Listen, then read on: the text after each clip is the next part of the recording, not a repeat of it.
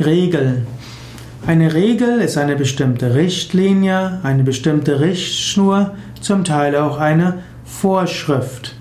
Regel hm, ist eine Festlegung, eine Übereinkunft. Es kann eine Erkenntnis bestimmter Gesetzmäßigkeiten sein oder auch durch Erfahrung gewonnene Richtlinie des Verhaltens oder auch Vorschrift. Also zum Beispiel erkennt man meteorologische Regeln, hm, das heißt, wie sich Wetter entwickelt, oder in der Mathematik gibt es Regeln, man erkennt also bestimmte äh, regelmäßige äh, Aussagen oder auch äh, bei Pflanzenentwicklungen gibt es Regeln, das sind also beobachtete Gesetzmäßigkeiten.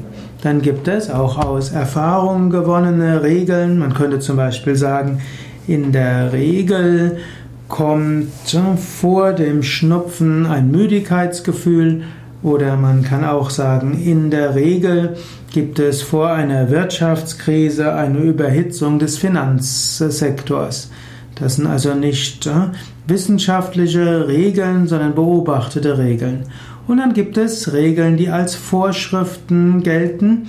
Hm, und so kann man Regeln aufstellen. Zum Beispiel kann man Regeln aufstellen für Meetings, also für Gespräche. Man kann Regeln haben im Sinne von betrieblichen Regeln, Urlaubsregeln und so weiter.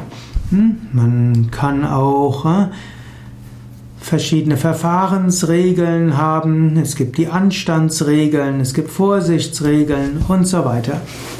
Der Ausdruck Regeln ist natürlich auch aufgestellt, bezeichnet auch die Menstruation, weil sie eben regelmäßig kommt, einmal im Monat. Deshalb die Regel ist die Monatsblutung und die Menstruation.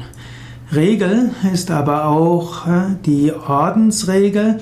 Man spricht also im Kontext der Mönchsorden von der Ordensregel. Man kann sagen, die Ordensregel macht aus einer religiösen Gemeinschaft erst einen Orden, denn sie folgt einer bestimmten Ordnung und damit einer bestimmten Regel. Und ein Orden ist eben nicht nur gekennzeichnet durch eine Gemeinschaft, sondern eine Gruppe von Gemeinschaften, die sich an eine bestimmte Ordensregel hält. Hm? Regel ist aber auch bestimmte Regeln, die man sich seinem eigenen Verhalten gibt. So kann man ethische Regeln haben. Und auf dem spirituellen Weg gibt es auch bestimmte Regeln, denen man folgen kann. Man kann zum Beispiel für sich selbst sagen, man will sein Verhalten regeln anhand der ethischen Grundsätze. Im Yoga sind das die fünf Yamas, Ahimsa, Satya, Asteya, Aparigraha, Brahmacharya, also nicht verletzen, Wahrhaftigkeit, Ehrlichkeit, Vermeidung sexuellen Fehlverhaltens und Unbestechlichkeit. Das könnte man als eine ethischen Regel nehmen. Man kann des Weiteren sich ausrichten an den Regeln für Lebenssituationen. Also man kann zum Beispiel sagen, ich werde kein Fleisch essen, keine alkoholische Getränke zu mir nehmen. Das sind die sogenannten Sattva-Regeln. Und man kann auch sagen, ich mache meine regelmäßige Praxis, ich praktiziere jeden Tag so und so viele Minuten Asanas, Pranayama und Meditation. Das sind so meine Regeln. Und man kann sich Regeln setzen, wann man aufsteht, wann man einschlafen will, wie der Tagesablauf gestaltet ist. Hm, manche Menschen lieben es mehr, ihrem Leben mehr Regeln zu geben, dann hat man Klarheit, da kann man sich dran halten und dann ist es klar. Andere Menschen mögen Regeln nicht so, auch manche spirituellen Menschen mögen Regeln nicht so, sie wollen es gerne etwas spontaner haben. Letztlich ist das äh, sehr individuell.